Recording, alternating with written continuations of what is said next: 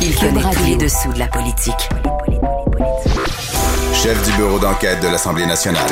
Antoine Robitaille. Là-haut sur la colline. Là-haut sur la colline. Cube Radio.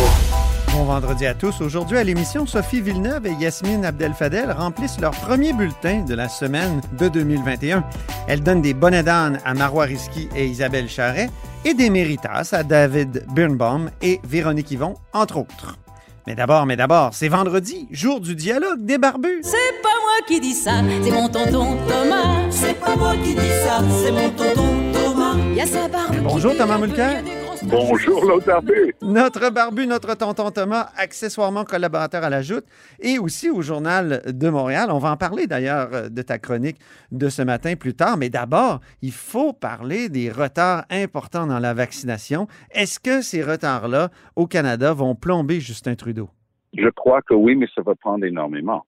Rappelons que le Québec a de loin le pire bilan en ce qui concerne les décès la COVID-19 et pourtant les statistiques pour euh, François Legault demeurent stratosphériques. Ouais. Donc les gens se rallient quand même autour de leur leader en temps de crise, c'est un réflexe normal.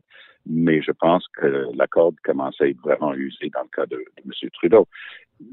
Hier soir, il y a eu une réunion de l'ensemble des premiers ministres des provinces avec M. Trudeau, Oui. ils l'ont mis au défi de finalement accepter de rendre public les fameux contrats avec les pharmaceutiques. Puis il y a des bribes qui commencent à couler dans les médias. Oui. Euh, à Toronto aujourd'hui, le Golden Mail commence à dire, écoutez, ils s'étaient tellement mal foutus les contrats qu'ils avaient prévu des livraisons en avril. C'est quoi le, pourquoi le 1er avril? Parce que c'est le début d'un nouvel exercice financier. Donc, ils voulaient pas avoir une trop lourde charge sur les livres. Il y en avait déjà assez, j'imagine. Mais c'était une irresponsabilité crasse. Et moi, j'attends juste une chose, que ces contrats-là soient rendus publics pour qu'on puisse juger. Antoine, on en a parlé souvent, mais la question de- des achats gouvernementaux Oui. au gouvernement à Ottawa, c'est une catastrophe. C'est que ce soit pour acheter un avion de chasse ou pour acheter un système pour émettre des chèques de paie. Écoute, avec le système Phoenix, Ben oui. on a acheté un système pour faire des chèques de paie, pas foutu de faire des payes pour les gens qui travaillent au gouvernement fédéral pendant des années, là, je parle. Donc, Ben oui. c'est un, un problème chronique, bien identifié. Regardez-le autrement. Les pharmaceutiques sont des carnivores. Ce sont des, des prédateurs Oui. sur la scène mondiale pour leur prix, pour leur comportement. Et il y a à peu près juste les, les compagnies de pesticides qui les concurrencent un petit peu. On a les meilleurs bureaux d'avocats au monde, avec les meilleurs avocats au monde, assis dans une pièce en train de négocier avec les mêmes fonctionnaires fédéraux qui nous ont amené le, le contrat pour le système de paye Phoenix. C'est- C'était ça, c'était pas une bataille égale, mettons. Et donc, Mais toi qui as été à Ottawa, pourquoi c'est si nul, euh, les achats au gouvernement fédéral? c'est chronique, c'est depuis des décennies, et le fédéral a quand même des, des éléments extraordinaires. Les scientifiques, par exemple, qui travaillent en environnement, number Ben oui. c'est du, c'est du monde exceptionnel. Mais on dirait qu'il y a eu tellement de fling-flang par le passé, tellement de, de, de petites passes droites, puis passer un contrat à un tel plutôt qu'à un tel. Les gens se sont découragés. Il n'y a jamais eu des vrais systèmes pour valider et vérifier les contrats. Les gens ne sont jamais formés à ce niveau-là, puis ils n'ont pas la modestie de dire Hey, là, on traite avec les, les plus gros géants de la pharmaceutique du monde. On va aller chercher le meilleur bureau d'avocats à Toronto, à Montréal, à Vancouver. Ben Non, oui. ça n'a pas d'importance. Mais là, il faut établir des priorités et il faut savoir gérer dans le secteur public. Alors, moi, je peux dire que je regarde des gens autour de, de Trudeau, puis il y en a très, très peu qui connaissent le gouvernement. C'est des gens qui sortaient du privé et ainsi de suite, mais des gens qui étaient vraiment rompus et habitués à comment ça marche le gouvernement, puis des gens dont on n'entend jamais parler, comme son ministre de l'Agriculture, Lawrence McCauley, tout ça. Ça, c'est un vieux de la vieille qui connaît tous les tenants et aboutissants du gouvernement fédéral, puis lui, il se fait jamais piéger. Mais quelqu'un qui arrive fret dans ce domaine-là va dire, ben, j'ai- un building avec 18 étages, avec 3500 employés, ça doit, ça doit tous être des gens qui savent ce qu'ils font. Surprise, c'est pas le cas. Je vais le dire autrement. Même Mhm. Donald Trump, dont la plus grande réalisation auprès du public était l'émission de télé Celebrity Apprentice, une télé-réalité. Oui. Même lui a réussi à faire semblant d'être le président des États-Unis pendant trois ans. Et n'eût été de la pandémie, il serait peut-être encore là. Mais la pandémie était l'occasion de mettre à nu son incurie, son incompétence. Il était carrément inepte Mhm. et incapable, incompétent à tous les égards. Fast forward. Ici au Canada, on a un gouvernement, on a une administration, on a un ministre Bill Morneau. Les choses vont assez bien. Pow, la pandémie frappe. OK, M. Trudeau nous parle tous les jours de Rideau Cottage, puis là, on écoute ça, puis on regarde. Ils ont fait une chose très, très bien. Ils mériteront toujours les félicitations là-dessus. Envoyer de l'argent dans les familles rapidement, ils l'ont fait. Ils l'ont fait bien. Mais les deux autres choses qu'ils devaient faire, s'occuper des frontières et s'assurer que les vaccins arrivent, au palais. Et je me souviendrai toujours de Pablo Rodriguez en train de faire des remontrances et donner des leçons à François Legault parce que soi-disant des dizaines de milliers de doses dormaient dans les congélateurs. Euh, un 800 Pablo, euh, il y a combien de doses qui sont rentrées la semaine dernière? Euh, zéro. Combien de doses cette semaine? Euh, zéro. Mais penses-tu que le public euh, mais penses-tu que le public ne se dit pas et j'entendais des commentateurs hier le dire notamment Hélène Budgetti du Devoir que au fond les gens se disent ça doit être difficile d'avoir des vaccins ces temps-ci et, et qui se disent que nos politiciens font leur possible euh, au fond. Est-ce que est-ce que c'est pas pour ça que les sondages ont continué d'être bons pour euh, Justin Trudeau? à part le sondage de ce matin, là, je vois que ce matin, il a perdu des plumes, là, mais. Ouais, mais il commence. Mais oui, je suis tout à fait d'accord avec l'analyse de Buzetti. C'est vrai que c'est ce que je mentionnais au départ. Temps de crise, on rallie tous autour du, du drapeau, puis on on se tire pas dessus. Mais ce qui était des petites shots de Trudeau et de, de Rodriguez et d'autres à l'égard de, de Legault, c'est devenu vraiment une escarmouche. Ouais. On, on est en on est en, en pleine chicane. Les- les- N'oubliez pas que la, plus, la quasi-totalité des premiers ministres des provinces ne sont pas des libéraux. Colombie-Britannique, le seul NPD. Alberta, Saskatchewan, Alberta conservateur. Saskatchewan, ça s'appelle le Sask Party, mais c'est le Parti conservateur. C'est parce que la, dernière- la dernière fois qu'ils étaient au pouvoir, ils sont tous ramassés en prison, donc ils ont dû changer nom. fallait, fallait recommencer et sous un autre nom. Euh, Manitoba, c'est conservateur. Ontario, c'est conservateur. Nouveau-Brunswick, c'est conservateur. Donc, euh, et, et Québec, c'est CAQ, qui est un petit peu le, un parti de droite quand même. Ben oui. Donc, c'est pas des gens idéolo- idéologiquement proches euh, de Trudeau, mais je dirais que jusqu'à Noël, Antoine, ils étaient prêts à, à être en trêve. Hein? Mhm. on, on tire tous dans la même direction. On veut juste la santé du public et on va, on va faire notre meilleur effort. Mais on dirait que depuis Noël, là, c'est OK, ça suffit.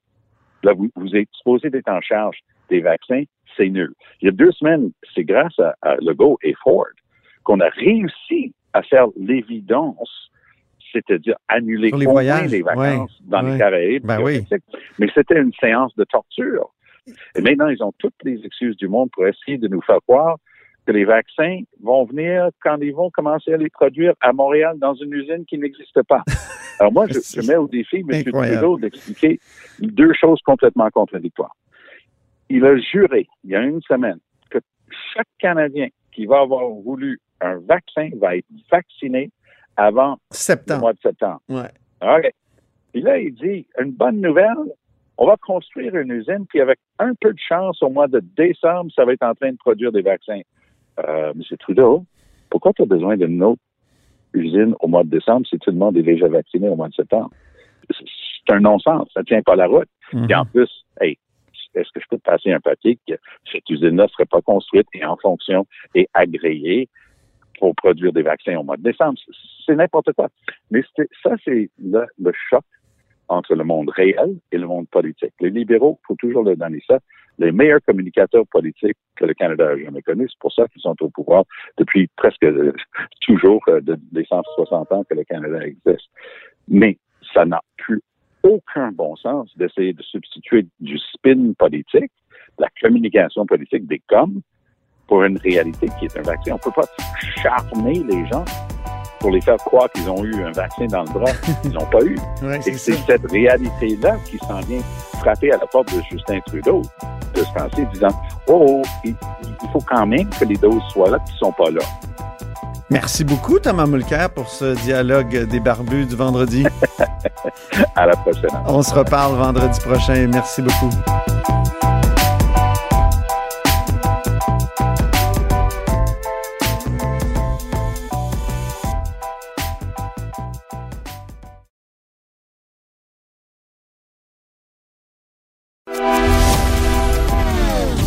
Philosophe, poète dans l'âme, la politique pour lui est comme un grand roman d'amour. Vous écoutez Antoine Robitaille, là-haut sur la colline. C'est l'heure des bulletineuses de la colline. Bonjour Sophie Villeneuve.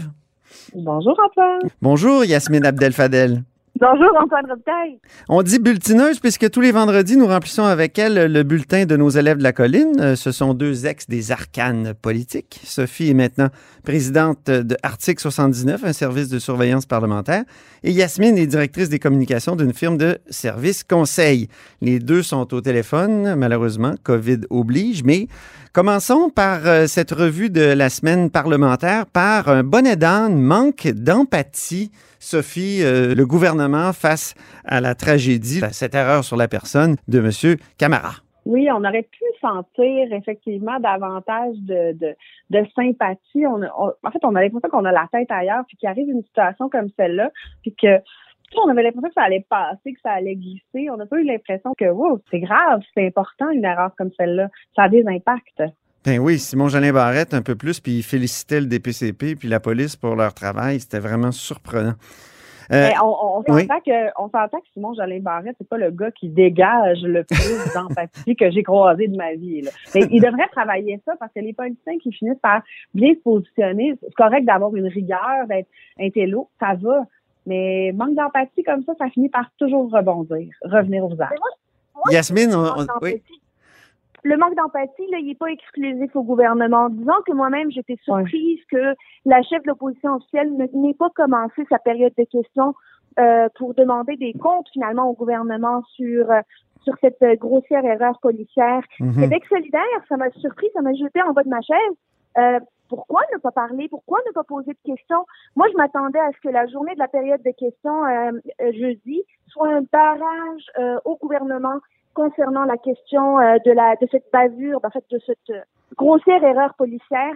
Euh, personne n'a eu à répondre à ça. Puis ça, c'est bien dommage et c'est particulièrement dommage pour notre État de droit. Et je dirais même, j'ajouterais qu'il y, a- il y a le. DPCP aussi qui est resté silencieux. Oui. Je n'en suis pas revenu. Je le dis en chronique ce matin. Je- je- c'est- au moins, à l'époque, euh, je sais que, que tu admires beaucoup Marc-André Bédard qui, qui nous a quittés récemment, Sophie. Justement, Marc-André Bédard, c'est un ministre de la Justice, comme tous les ministres de la Justice avant le la création du DPCP, commentait ce type d'affaires-là. Là, le DPCP était aux abonnés absents hier.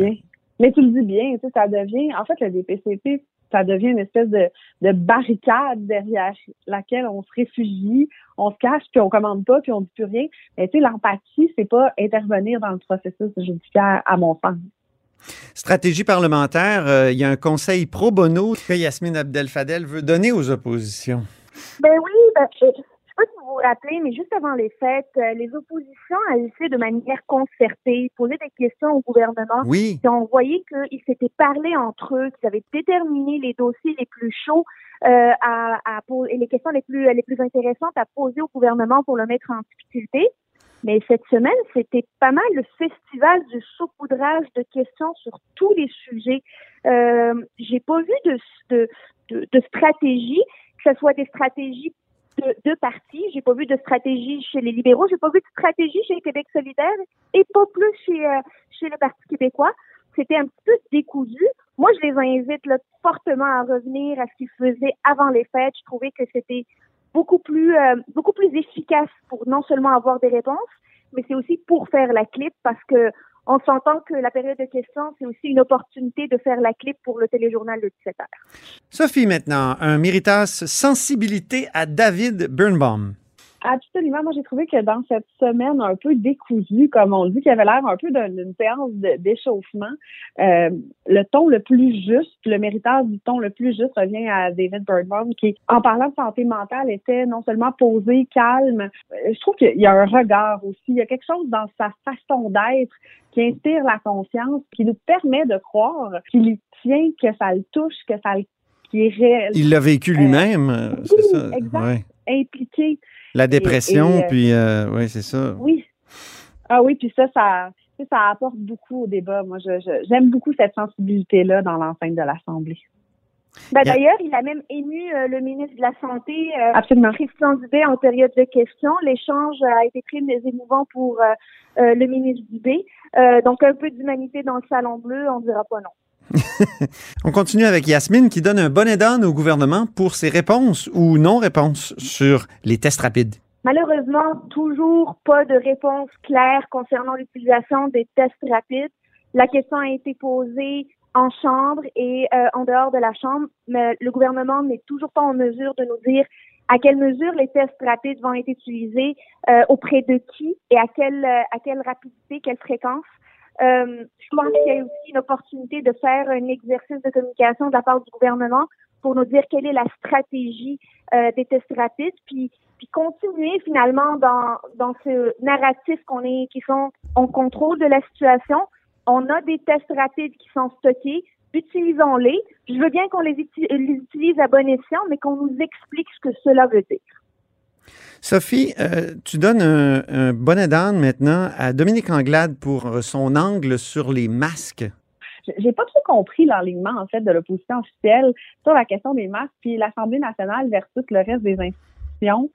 Ça semblait... Rappelle aux auditeurs ce qu'ils ont eu comme, euh, comme enlignement, justement. En fait, c'est qu'on débute la période de questions en disant ici à l'Assemblée nationale, on prend notre température, on nous fournit Ah oui. des masques. Moi, je comprenais pas où on s'en allait avec ça. C'est la première question de la session. C'est pour ça que je dis que la semaine parlementaire avait l'air d'un échauffement. Peut-être que parce qu'on a pensé que la session serait retardée, on ne s'était pas suffisamment préparé, mais c'était pas très bien ficelé comme entrée en matière. On dirait que les, les plexiglas ont cassé quelque chose dans, dans le- Aussi, dans le salon bleu.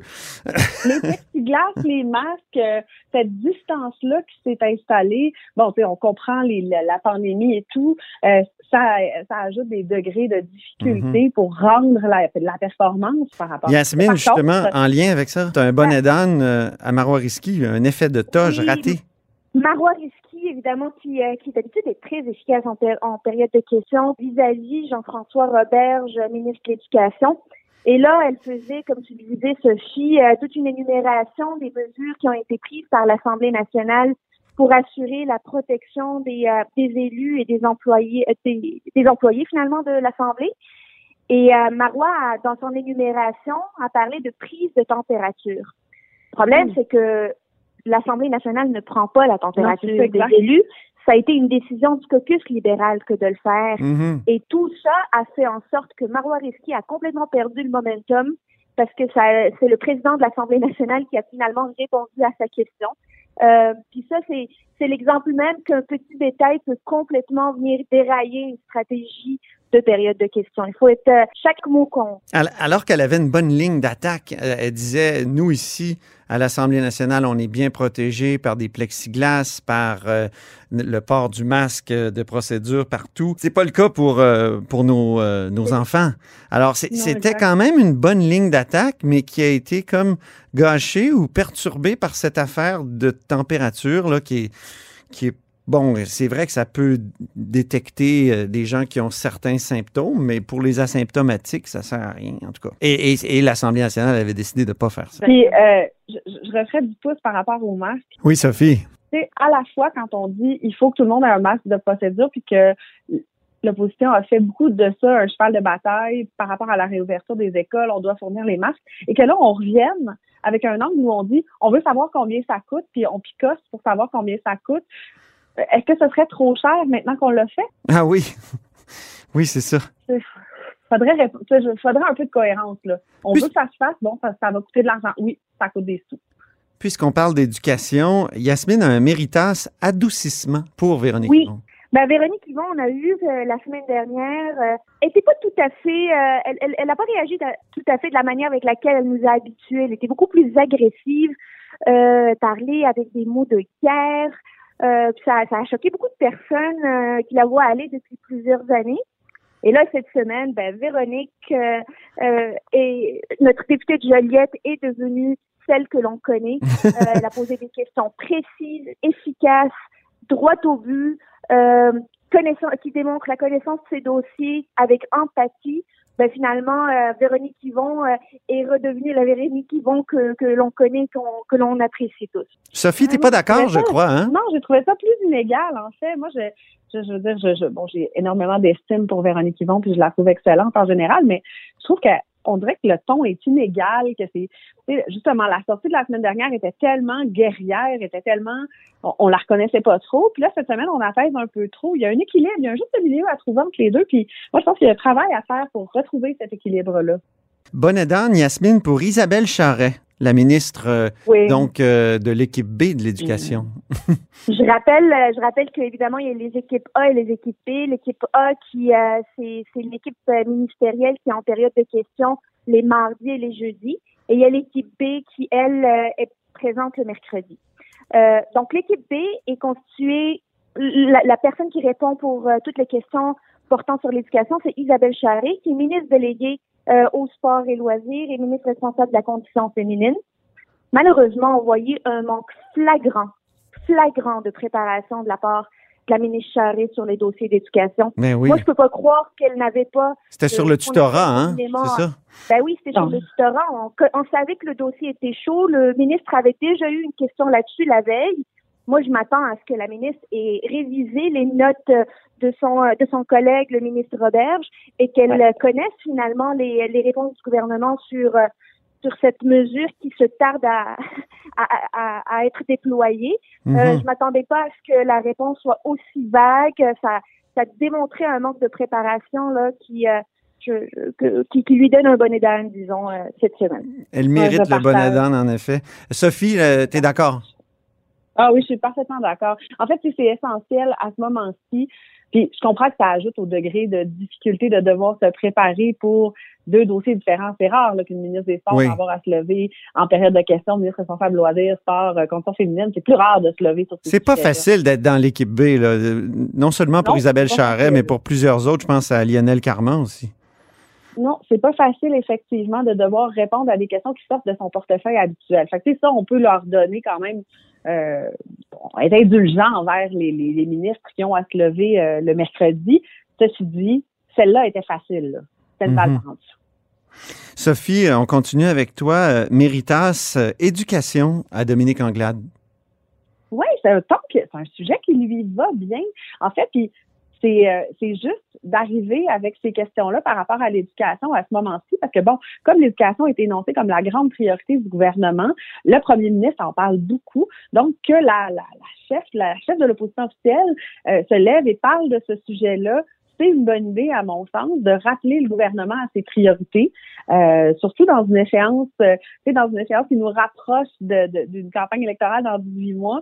Euh, ce sujet-là va être sur toutes les lèvres avec tout ce qui s'est passé lié à la pandémie. Donc, je trouve que c'est un sujet qui lui va bien. Euh, je l'encouragerais à, à poursuivre dans cette direction-là et à en parler souvent. Yasmine, un bonnet d'âne à QS pour sa drôle de semaine? Mais je sais pas si c'est un bon édan, mais la, QS là m'a surpris cette, cette semaine.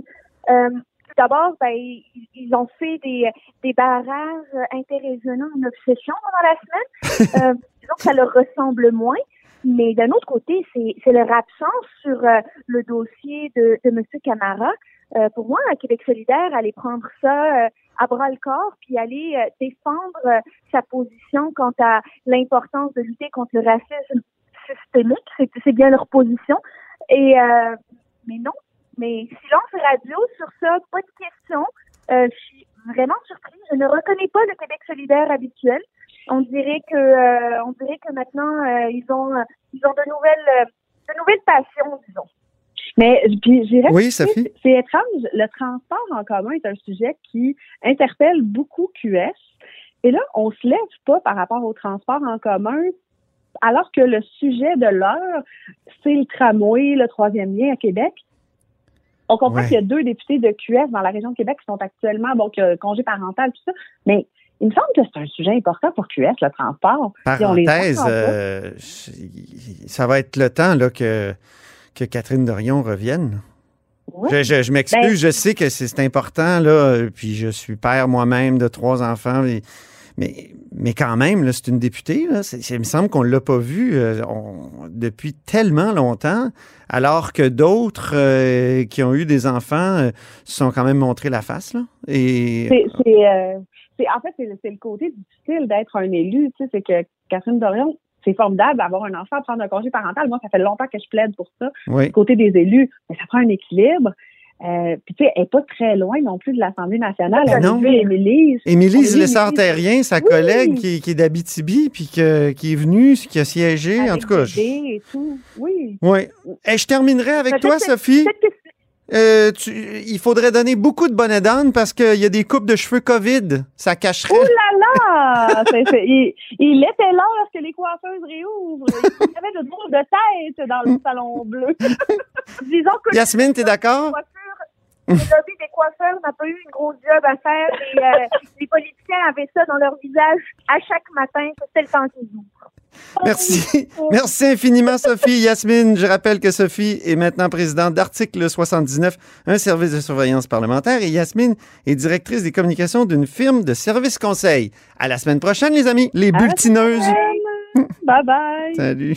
Et c'est ce qui met fin à la hausse sur la colline dans ce vendredi. Merci d'avoir été des nôtres toute la semaine. N'hésitez surtout pas, surtout pas à diffuser vos segments préférés sur vos réseaux. Et je vous dis à lundi. Ce segment politique vous est offert par Article 79 Surveillance parlementaire. Pour être les premiers informés de ce qui se passe sur la colline, faites confiance à Article 79. Résumé des périodes de questions, suivi des projets de loi, décrets, nominations et tous les travaux parlementaires. Voyez les forfaits et abonnez-vous sur article79.com.